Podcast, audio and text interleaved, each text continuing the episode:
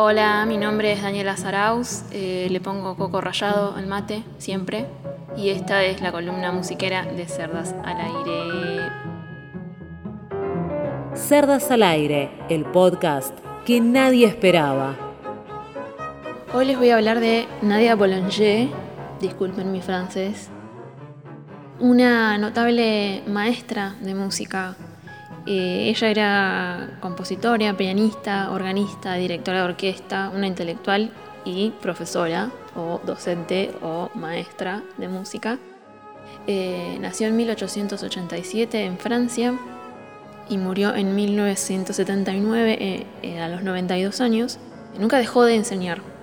Siguió enseñando hasta el día de su muerte, repito, 92 años tenía. Eh, ella es conocida mm, por su eh, influencia en eh, muchos compositores de, notables del siglo XX. Por ejemplo, Philip Glass, George Gershwin, Aaron Copland, Quincy Jones. Y aquí yo la conozco por que fue la maestra de Piazzolla, de Astor Piazzolla. Cuando él dejó de tocar y de componer, fue con ella a estudiar y él cuenta que le abrió la cabeza. Al final de este podcast vamos a escuchar qué decía él sobre ella. Su papá era compositor. Eh, cuando ella nace, el papá tenía 72 años, entonces eh, falleció cuando ella era muy chica. Y tuvo que ponerse al hombro la, familia, el, trabajo, traer dinero al, hogar. Eh, y ¿Qué empezó a hacer? Empezó a dar clases eh, particulares eh, y encontró su, profesión, digamos. Ella, por más que sea compositora y, directora de orquesta, era muy exigente con ella misma. Entonces no, sentía que, estaba a la altura del mundo de, la composición, siendo que enseñó e inspiró a, todos estos compositores que ya nombré antes, eh, con lo cual podemos llegar a la conclusión de que eh, tuvo impacto en la música del siglo XX, de alguna manera. Se calcula que tuvo 1.200 estudiantes.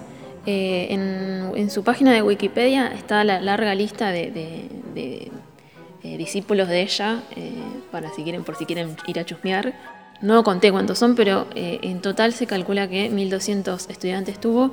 E imagínense a, los que no conocemos, que no están en esa lista y que, que habrán sido eh, también prolíferos o, estudiantes y, músicos que habrán hecho música también, que habrán compuesto, eh, habrán hecho algo con la música para estudiar con ella, ¿no? La columna musiquera. Cuando ella tenía seis años, nace su hermanita, Lily Boulanger, Voy a tratar de no, decir más el apellido porque me intimida el francés. Y ella, sí, era compositora. Muchas de sus obras están en, internet. Eh, obras de Nadia también están en internet. Si quieren escuchar, a verlas, las hay. Y eh, Lily muere este, porque tuvo neumonía de muy chiquita y en esa época eh, sabemos que las enfermedades estaban muy a la orden del día, entonces falleció muy, muy joven. Eh, entonces cuando pasa, sucede esto, eh, Nadia empieza a promover su música. Eh, bueno, Nadia tenía también migrañas crónicas, entonces por eso también dice ella que, o, se dice que se centró más en la enseñanza que en otras cosas. Y según sus propias palabras, sus obras eran inútiles. Imagínense qué duro Qué, duro pensar así de, la propia obra, ¿no es cierto? Y George Gershwin, esto es una anécdota, eh, les decía a sus amigos que Nadia Boulanger le había dicho, yo vos no tengo nada que enseñarte. En un momento notó que sus alumnos eh, viajaban a Francia para estudiar con ella, entonces eh, hizo una gira y en el año 1948, al fin de la guerra, se mudó a Estados Unidos un tiempo y ahí siguió enseñando. Músicas y músiques hay, hubo y habrá. Le tenía terminantemente prohibido a sus estudiantes nombrar a Wagner, que sabemos que Wagner eh, formó parte de la propaganda nazi en esa época. Wagner mismo era antisemita, así que imagínense que estaba involucrada en algo político, digamos, ella. Y ahora voy a decir algo sobre ella que es un poco polémico. Nadia Boulanger cancelada. este, no. Eh, ella decía que las mujeres no debíamos tener el derecho al voto y que la mayor realización de la mujer era eh, ser esposa y tener hijos, eh, cuando en realidad ella nunca hizo eso. Nunca se casó, nunca tuvo hijos, ella siempre fue una mujer independiente, como dicen socialmente, entre, entre comillas, murió soltera, este, hizo la suya toda la vida, así que Nadia si estás escuchando por ahí, revisate un poquito el, discurso. Cerdas al aire, podcasteando en Spotify. Por último, eh, hay un documental que se llama Mademoiselle, que es como a ella la llamaban en, su vida eh, diaria, en su vida cotidiana. Eh, en donde se ve, está en YouTube, está subtitulado en inglés, eh, si entienden inglés lo pueden ver. Bueno, y se la ve a ella eh, dando una clase grupal bastante concurrida, en donde dice, cuando ustedes componen, prefiero que tengan errores, pero que sigan siendo ustedes mismos, mismas, mismes, y no que al tratar de ser otra cosa pierdan su esencia, o algo así, ¿no? Lo traduje como del inglés al español, del francés al inglés al español. Nos vamos con Astor diciendo, contando su experiencia con Nadia.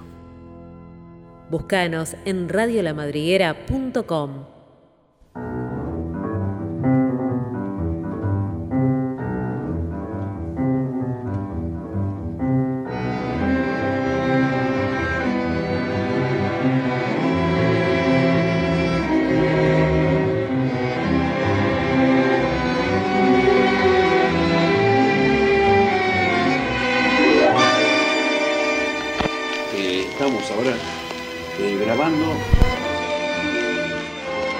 poco a poco fui, eh, así como te puedo decir, subiendo y subiendo, ya, ya evolucionando con la música, ya cada vez que venían más complicados los arreglos, estaba Aldo Campo Amor, estaba Fontán Luna, después vino Insúa, o sea que todo eso fue subiendo, subiendo, iba haciendo lo que a mí me gustaba, no lo que le gustaban los demás. Pero me iba cada vez peor en los aires. no, no Pero eh, había estudiado, había progresado, estaba mucho mejor y yo dije un día, eh, voy a dejar. Y dejé. Adiós tango. 1950, abandoné todo. Vivía de lo que yo arreglaba nomás. Entonces me dedicaba a hacer arreglo para las orquestas, pero no toqué nunca más en un cabaret. ¿En serio? Nunca más. ¿Y, ¿Pero por qué decís eso? Porque me lo propuse. Me lo propuse y dije, no, no, toque yo no, cabaret no, para mí no. Me presento con la Sinfonieta en el 53 y gano el primer premio. Había ganado antes un segundo premio con otra Rapsodia porteña después ganó con la Sinfonieta el primer premio, después con la Rapsodia, la Sinfonía de Buenos Aires, con Fabián Sevitsky, también me ganó el primer premio y eh, ahí me, ofrecen una beca, la Embajada de Francia, y yo me la agarré, la agarré. un hombre que tiene una familia y le ofrecen irse a estudiar afuera, trabajar afuera, lo piensa 34 veces. Yo no pensé. No me importó nada nos vamos a, Francia, me acompaña mamá a Francia y me, voy a estudiar allá. No pensaba ni en comer, ni en tomar, ni en ver cine, ni ver teatro, nada. Lo único que era estudiar. Tenía mi, todo mi, mi, ser puesto en una sola cosa, que era la música, aprender y, explotar. Me llevé el bandoneón pues ocurre la famosa anécdota de Nadia Boulanger que me que escucho las obras sinfónicas mías y me dice, ¿dónde está Piazzolla? Ahí me mató. Entonces, claro, ¿dónde está Piazzolla? Porque sinfónico, muy bien como sinfónico, pero yo quiero conocer Piazzolla y yo toco un tango en el piano y me dice, esto es Piazzolla. lo otro no. Entonces volví a agarrar bandoneón y ahí no paré más. O sea que ¿Cómo era eso... vos maestra? ¿Qué, qué anécdotas podés Y Nadia Boulanger era una, es un, siempre digo que mi segunda madre, porque eh, ella quería saber cómo era mi vida, qué es lo que hacía, si era una buena persona. Y yo trabajaba, sí, parte de, la, de las clases era saber lo que hacía yo de noche, si, que dónde, que- de qué trabajaba, qué hacía, si era mujeriego, si era esto, si era- No sé, era un- ella de moral le interesaba mucho de, de la persona. Como decía la conducta del niño. Sí, sí, sí. ¿Qué conducta tenía yo? Si estudiaba, si no. Y ese se vio. Yo creo que al- a la persona se le conoce igual por la cara. Digo, mire, yo no sé. Yo soy una persona que yo, yo amo la música, yo quiero estudiar, quiero aprender y lo, es lo único. Pero usted está casado, Eh, yo claro, estoy casado, tengo dos hijos. Ah, bueno, entonces yo ella que, que estaba casado. Y cuando vino la cosa del bandoneón, vino, se, se armó todo de piporre, porque te imaginas, yo no que jamás quise decir que tocaba el bandoneón porque me daba vergüenza, le voy a decir a nadie. Claro, yo, yo me creía un genio. Y ahí estaba la cosa. Yo creía que era un genio. Claro, yo había escrito sinfonías y ganaba premios. Entonces, ganaba premios en la cual intervenía José María Castro, inter- intervenía eh, fulano de tal, grandes músicos, los Pía Sebastiani, y el primer premio lo ganaba yo, segundo premio, ¿cómo? Yo escribo tangos y escribo sinfonías y me gano un premio. ¿Qué pasa? Que tenía una facilidad para escribir, pero ¿qué pasa? Como la mayoría, diría, de, los- de los músicos de, eh, de concierto, los compositores de concierto argentinos, ninguno tiene un estilo propio. Son todos buenos compositores, pero que se parecen a, a todos los demás, menos a ellos mismos. Y yo también me parecía a todos los demás, menos a mí mismo. Ah, Todavía no ¿Y tenía. en dónde? Claro, ni nada. Y yo creía que llamando a la Sinfonía Porteña, poniendo algún, algún pasaje de tango iba a ser Piazzolla, no. Pero cuando me escuchó tocar triunfar en el piano, entonces me dijo, esto es Piazzolla. Y a partir de ahí se me abrió los ojos así grandes y me agarró el ataque.